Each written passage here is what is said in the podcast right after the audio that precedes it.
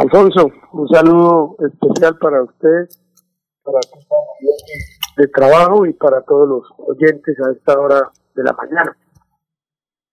El Verticón, todos sabemos lo que ha venido en los últimos años, eh, los escándalos, pues todo el mundo conoce, tal vez el monumento a la corrupción más grande que tenga Santander está representado en Verticón.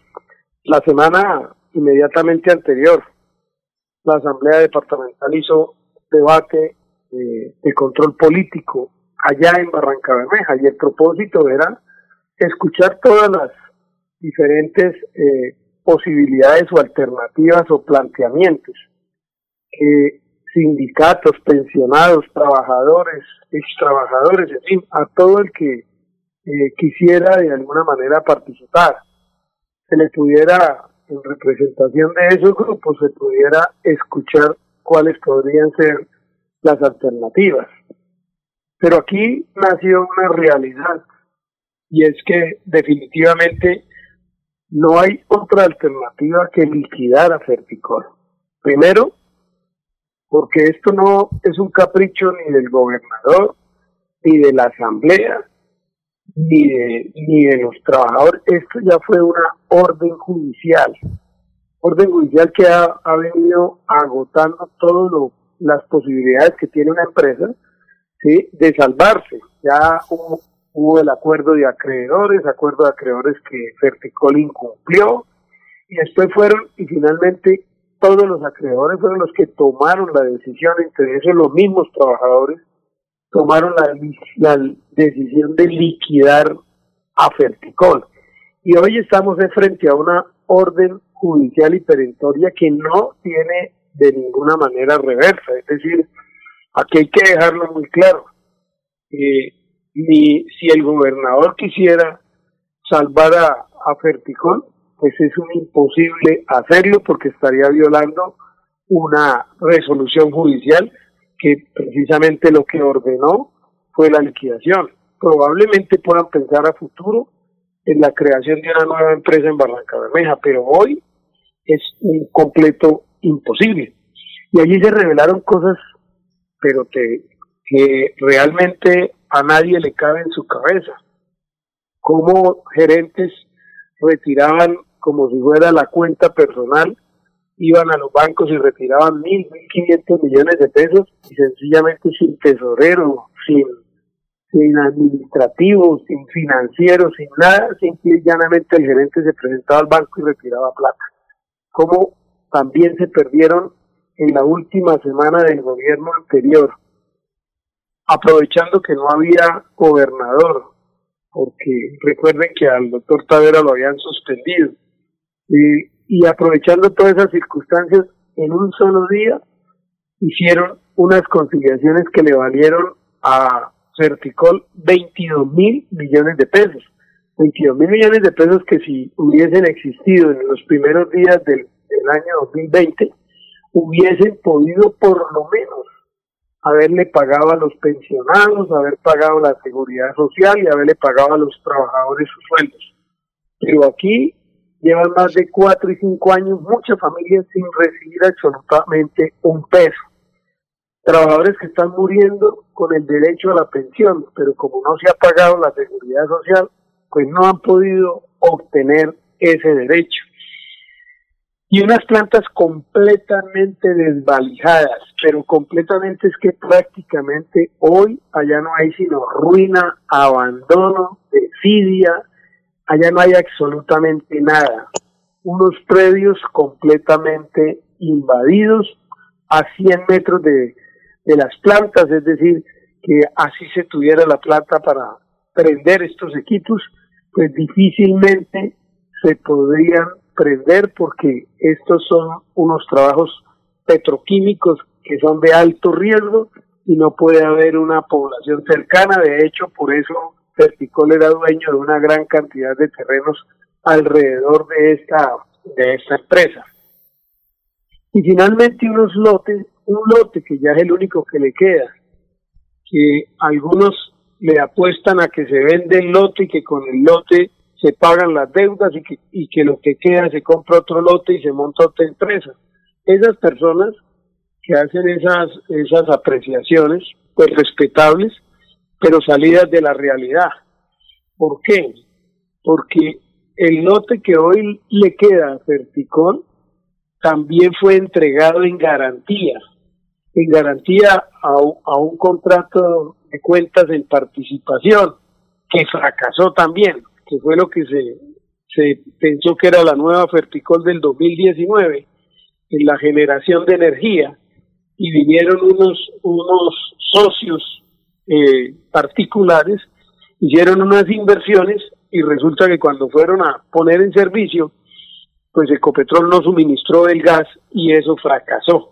Y ahí hay una, va a haber una reclamación cuantiosísima que tiene como garantía el único lote que le queda a Ferticol. Es decir, Ferticol hoy no tendría cómo responder ya con los pasivos que se tienen. Hoy ya, si el lote estuviera libre de cualquier tipo de afectación, faltarían en este momento cerca de 10 mil millones de pesos para cumplir con la liquidación, y con, el, con el concurso de los acreedores y con todas las obligaciones laborales.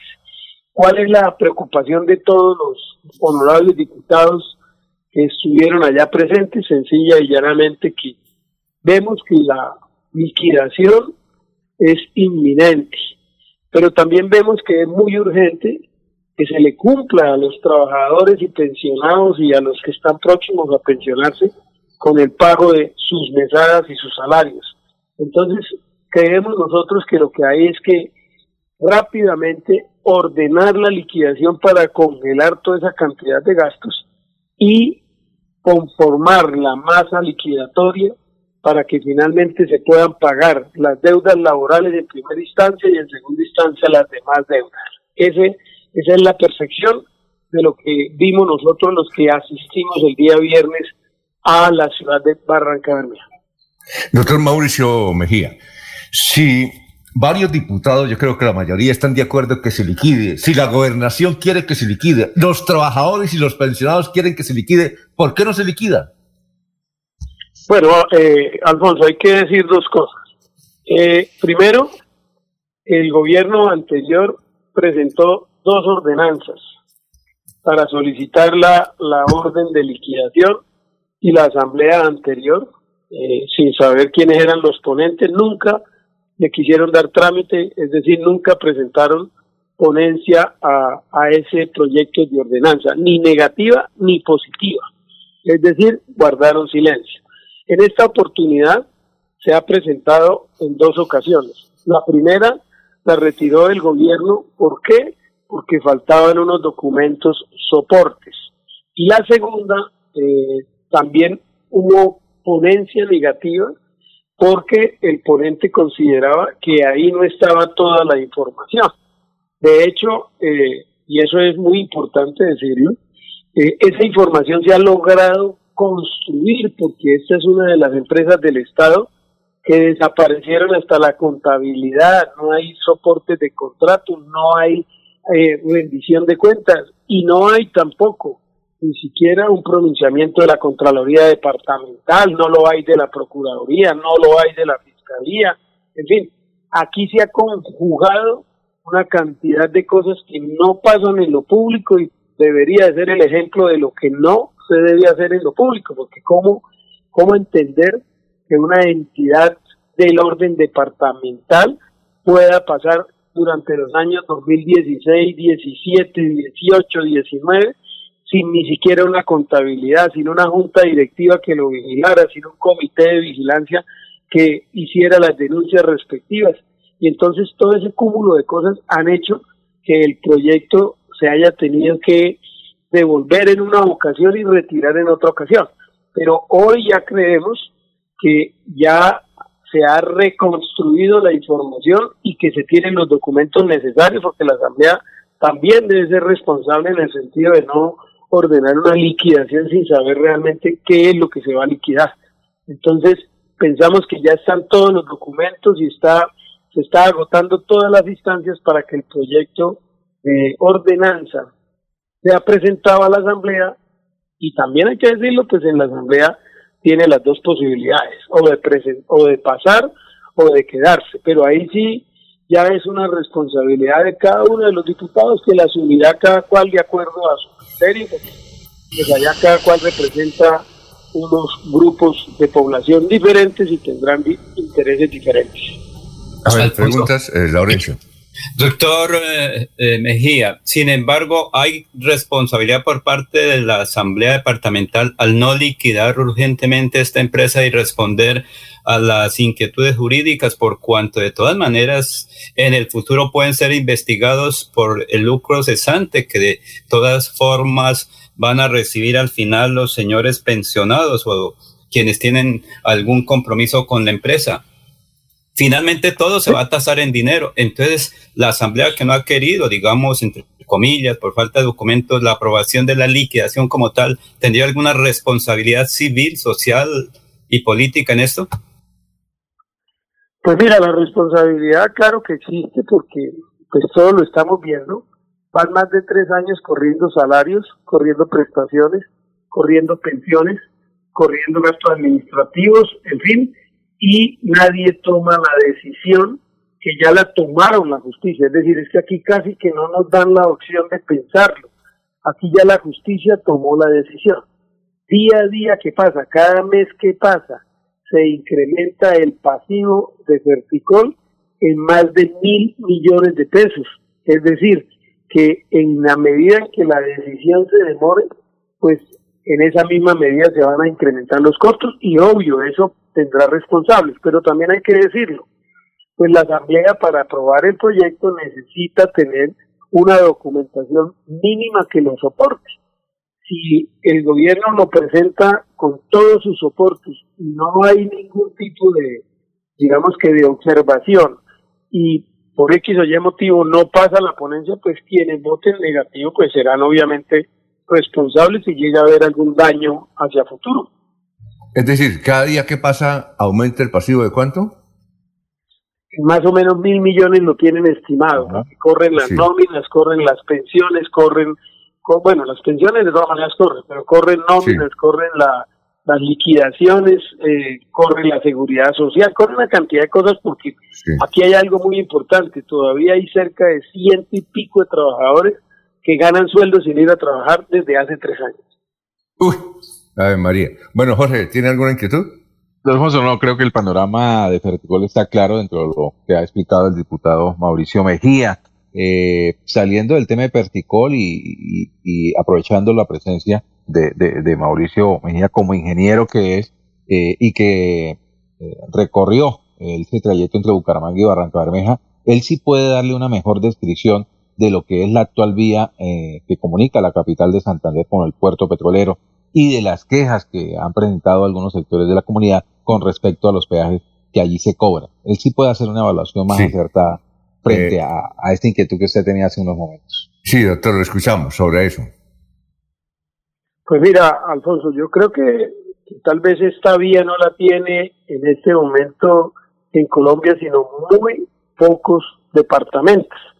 Es una vía de unas excelentes condiciones que todavía está en proceso de construcción, pero que ya hoy puede uno prácticamente desplazarse en una doble calzada con toda la seguridad desde el puente del río Sogamoso hasta Barranca Bermeja.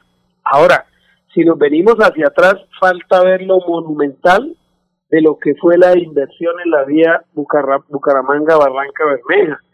Eh, una vez se habiliten los dos túneles y se habiliten los dos viaductos que se están construyendo por la parte alta, creo que son unas obras de alta ingeniería que realmente eh, son ejemplo para el país. Y, personalmente lo digo, no sé si todavía falte, eh, obviamente, la construcción del peaje, pero en el, el, día que nosotros fuimos solamente se pagó de aquí para allá un solo peaje que vale 13.500 pesos, que obvio esto obedece a lo que debe de tener de apalancamiento una inversión privada como fue la concesión Bucaramanga-Barranca. ¿Qué es lo importante de destacar?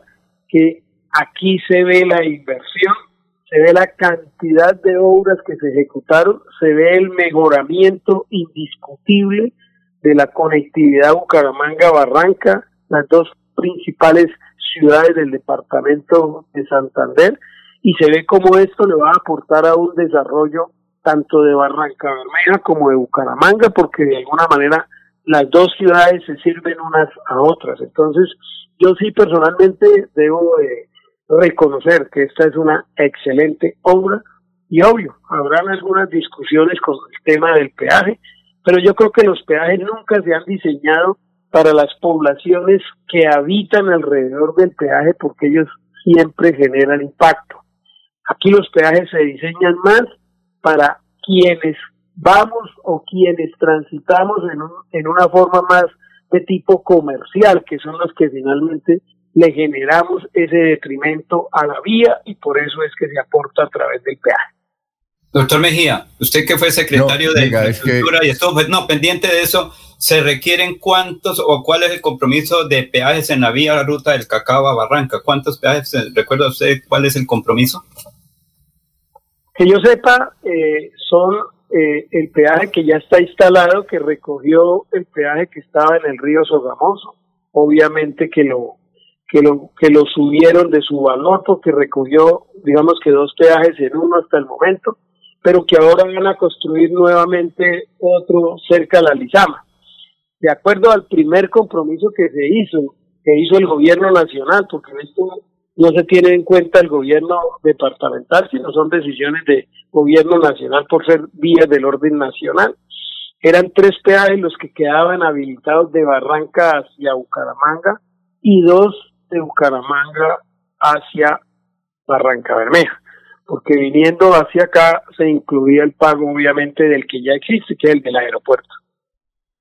Muy bien, eh, doctor Mauricio, muchas gracias por haber estado aquí en Radio Melodía, muy gentil. A usted, Alfonso, muchas gracias por la entrevista y a todos los compañeros de la mesa de trabajo, igualmente gracias por escucharnos.